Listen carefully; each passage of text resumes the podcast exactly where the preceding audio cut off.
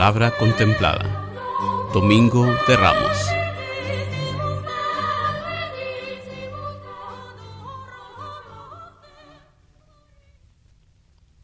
Proclamación del Santo Evangelio según San Mateo. Cuando se aproximaban ya a Jerusalén, al llegar a Betfagé, junto al monte de los olivos, envió Jesús a dos de sus discípulos, diciéndoles, Vayan al pueblo que ven allí enfrente. Al entrar encontrarán amarrada una burra y un burrito con ella. Desátenlos y tráiganmelos. Si alguien les pregunta algo, díganle que el Señor los necesita y enseguida los devolverá. Esto sucedió para que se cumplieran las palabras del profeta. Díganle a la hija de Sión, He aquí que tu rey viene a ti, apacible y montado en un burro, en un burrito, hijo de animal de yugo. Fueron pues los discípulos e hicieron lo que Jesús les había encargado, y trajeron consigo la burra y el burrito. Luego pusieron sobre ellos sus mantos, y Jesús se sentó encima. La gente, muy numerosa, extendía sus mantos por el camino. Algunos cortaban ramas de los árboles y las tendían a su paso. Los que iban delante de él y los que lo seguían gritaban, Hosana, viva el Hijo de David, bendito el que viene en el nombre del Señor, Hosana en el cielo. Al entrar Jesús en Jerusalén, toda la ciudad se conmovió. Unos decían, ¿quién es este? Y la gente respondía, Este es el profeta Jesús de Nazaret de Galilea palabra del Señor.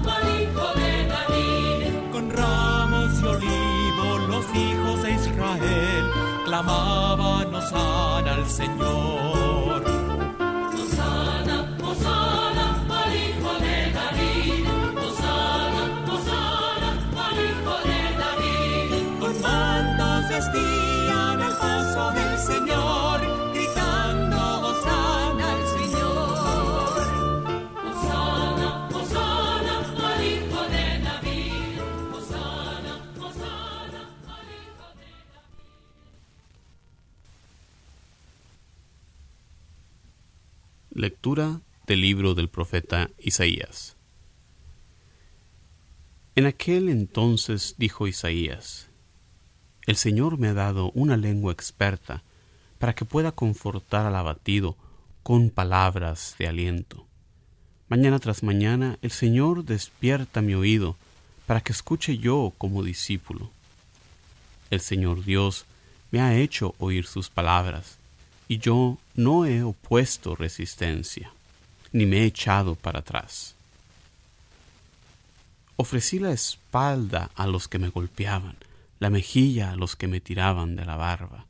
No aparté mi rostro de los insultos y salivazos, pero el Señor me ayuda. Por eso no quedaré confundido, por eso endurecí mi rostro como roca y sé que no quedaré avergonzado palabra de Dios.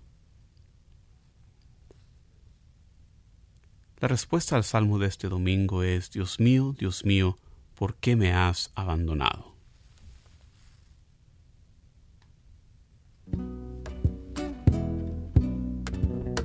Dios mío, Dios mío, ¿por qué me has abandonado?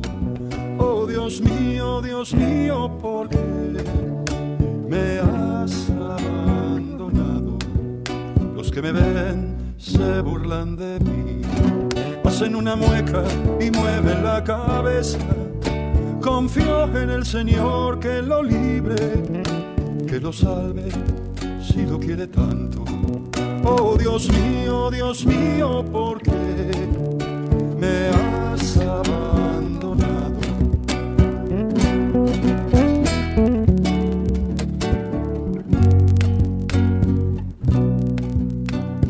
rodea una jauría de perros y me asalta una banda de malhechores. Taladran mis manos y mis pies. Yo puedo contar todos mis huesos. Oh Dios mío, Dios mío, ¿por qué me has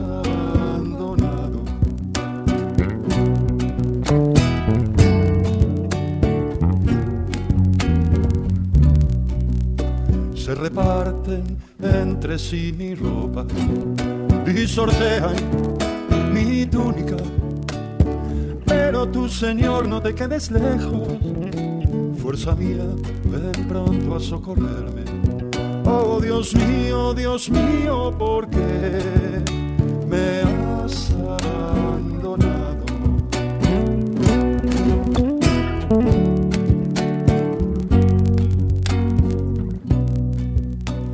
Tu nombre a mis hermanos, te alabaré en medio de la asamblea. Alaben los que temen al Señor, glorifíquenlo, hijos de Israel. Oh Dios mío, Dios mío, ¿por qué me has abandonado? Oh Dios mío, Dios mío, ¿por qué me has abandonado?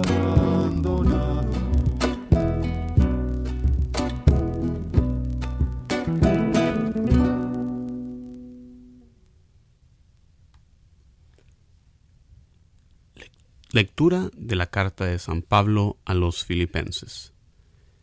Cristo, siendo Dios, no consideró que debía aferrarse a las prerrogativas de su condición divina, sino que, por el contrario, se anonadó a sí mismo, tomando la condición de siervo, y se hizo semejante a los hombres.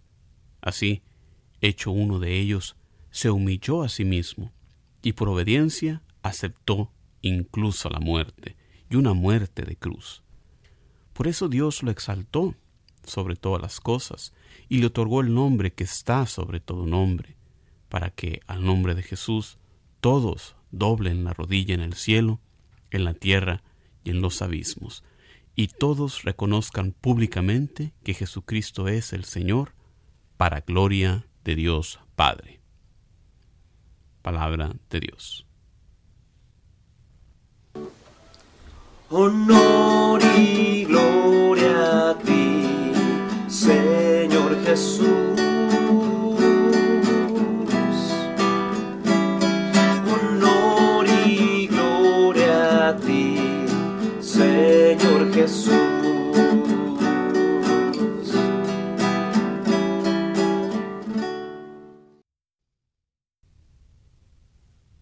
Proclamación del Santo Evangelio según San Mateo. Jesús compareció ante el procurador Poncio Pilato, quien le preguntó, ¿Eres tú el rey de los judíos? Jesús respondió, Tú lo has dicho. Pero nada respondió a las acusaciones que le hacían los sumos sacerdotes y los ancianos. Entonces le dijo Pilato, ¿No oyes todo lo que dicen contra ti? Pero él nada respondió, hasta el punto de que el procurador se quedó muy extrañado. Con ocasión de la fiesta de Pascua, el procurador solía conceder a la multitud la libertad del preso que quisieran. Tenían entonces un preso famoso llamado Barrabás. Dijo pues Pilato a los ahí reunidos, ¿A quién quieren que les dejen libertad? ¿A Barrabás o a Jesús, que se dice el Mesías? Pilato sabía que se lo habían entregado por envidia. Estando él sentado en el tribunal, su mujer mandó decirle, No te metas con ese hombre justo, porque hoy he sufrido mucho en sueños por su causa. Mientras tanto los sumos sacerdotes y los ancianos convencieron a la muchedumbre de que pidieran la libertad de Barrabás y la muerte de Jesús. Así, cuando el procurador les preguntó, ¿A cuál de los dos quieren que les suelte? Ellos respondieron, A Barrabás. Pilato les dijo, ¿Y qué voy a hacer con Jesús que se dice el Mesías? Respondieron todos, Crucifícalo. Pilato preguntó, Pero, ¿qué mal ha hecho? Mas ellos seguían gritando cada vez con más fuerza, Crucifícalo. Entonces Pilato, viendo que nada conseguía y que crecía el tumulto, pidió agua y se lavó las manos ante el pueblo, diciendo, Yo no me hago responsable de la muerte de este hombre justo, allá ustedes. Todo el pueblo respondió, Que su sangre caiga sobre nosotros y sobre nuestros hijos. Entonces Pilato puso en libertad a Barrabás. En cambio Jesús lo hizo azotar y lo entregó para que lo crucificaran. Los soldados del procurador llevaron a Jesús al pretorio y reunidos alrededor de él a todo el batallón. Lo desnudaron, lo echaron encima un manto de púrpura, trenzaron una corona de espinas y se la pusieron en la cabeza. Le pusieron una caña en su mano derecha y arrodillándose ante él se burlaban diciendo, Viva el rey de los judíos. y le escupían. Luego, quitándole la caña, lo golpeaban con ella en la cabeza. Después de que se burlaron de él, le quitaron el manto, le pusieron sus ropas y lo llevaron a crucificar. Al salir encontraron a un hombre de Sirene llamado Simón y lo obligaron a llevar la cruz. Al llegar a un lugar llamado Gólgota, es decir, lugar de la calavera, le dieron a beber a Jesús vino mezclado con hiel. Él lo probó, pero no lo quiso beber. Los que lo crucificaron se repartieron sus vestidos, echando suertes, y se quedaron sentados ahí para custodiarlo. Sobre su cabeza pusieron por escrito la causa de su condena. Este es Jesús, el Rey de los judíos. Juntamente con él crucificaron a dos ladrones, uno a su derecha y el otro a su izquierda. Los que pasaban por ahí lo insultaban moviendo la cabeza y gritándole, Tú que destruyes el templo y en tres días lo reedificas, sálvate a ti mismo. Si eres el Hijo de Dios, baja de la cruz. También se burlaban de él los sumos sacerdotes, los escribas y los ancianos, diciendo, Ha salvado a otros y no puede salvarse a sí mismo. Si es el Rey de Israel, que baje de la cruz y creeremos en él. Ha puesto su confianza en Dios, que Dios lo salve ahora. Si es que de verdad lo ama, pues él ha dicho, soy el Hijo de Dios. Hasta los ladrones que estaban crucificados a su lado lo injuriaban. Desde el mediodía hasta las tres de la tarde se oscureció toda aquella tierra, y alrededor de las tres Jesús exclamó con fuerte voz, Elí, Elí, lema sabactani, ¿Qué quiere decir, Dios mío, Dios mío, ¿por qué me has abandonado? Algunos de los presentes al oírlo decían, está llamando a Elías. Enseguida uno de ellos fue corriendo a tomar una esponja, la empapó en vinagre y sujetándole a una caña, le ofreció de beber. Pero los otros le dijeron, déjalo, vamos a ver si viene Elías a salvarlo. Entonces Jesús, dando de nuevo un fuerte grito, expiró.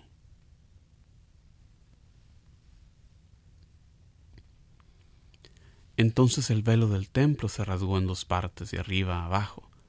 La tierra tembló y las rocas se partieron. Se abrieron los sepulcros y resucitaron muchos justos que habían muerto. Y después de la resurrección de Jesús, entraron a la ciudad santa y se aparecieron a mucha gente. Por su parte, el oficial y los que estaban con él custodiando a Jesús, al ver el terremoto y las cosas que ocurrían, se llenaron de gran temor y dijeron, verdaderamente este era Hijo de Dios. Palabra del Señor.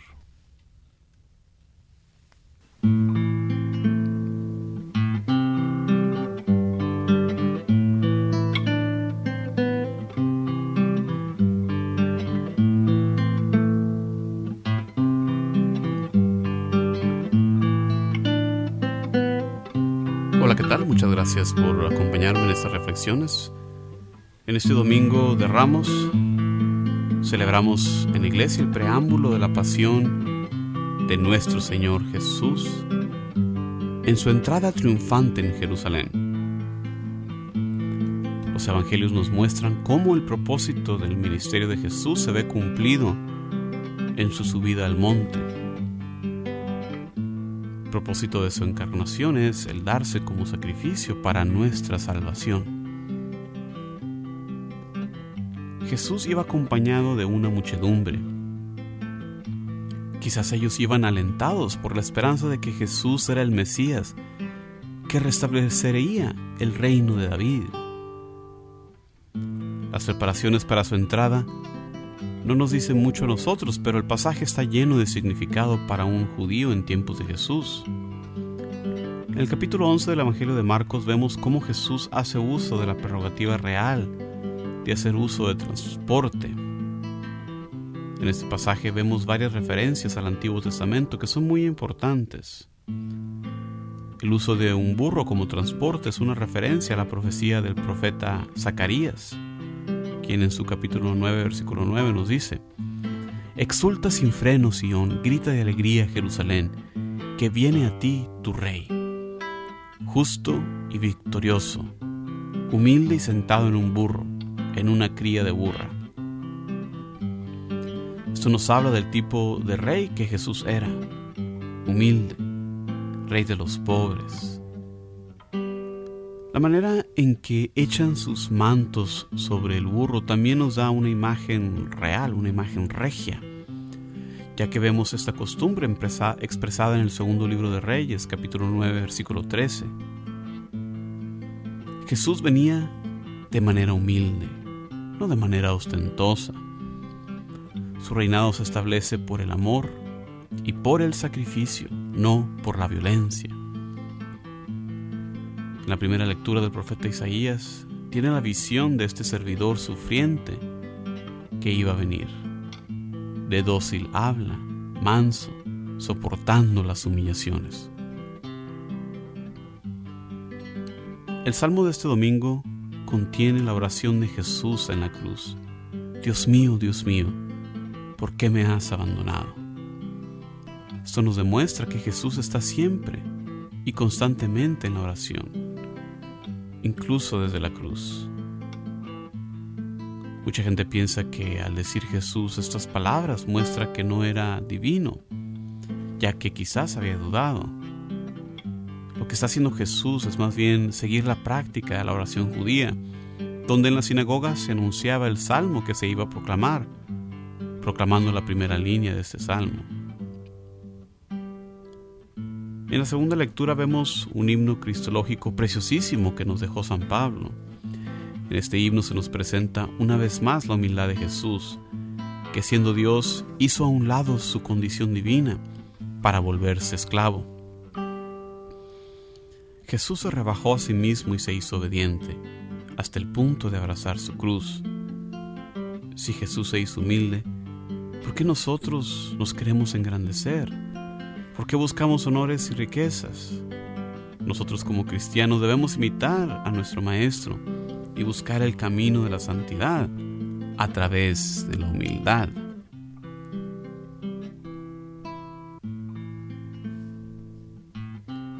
Hermanos y hermanas, muchísimas gracias por acompañarme en estas reflexiones. Hay que recordar que si Cristo padeció y murió, ¿no es acaso propio que también nosotros en nuestras vidas nos suframos y muramos también? En estos días de preparación para la fiesta grande de la Pascua, examinemos nuestra vida. ¿Estamos viviendo como Jesús lo hizo? ¿Ayudando a la gente? ¿Proclamando la buena nueva con nuestras vidas? ¿Estamos realizando también nosotros un ascenso al Monte Santo hacia el encuentro con Dios? Que el Espíritu Santo sea nuestra guía en este peregrinaje de Semana Santa para que podamos unirnos al júbilo pascual y podamos proclamar de corazón, aleluya, el Señor resucitó. Como siempre los invito a visitar mi sitio de internet, vayan al mundo.org para encontrar ahí más recursos para la evangelización. Como siempre, muchísimas gracias, paz y bien para ti por siempre. Se despide Juan Carlos Moreno desde Houston, Texas. Hasta la próxima.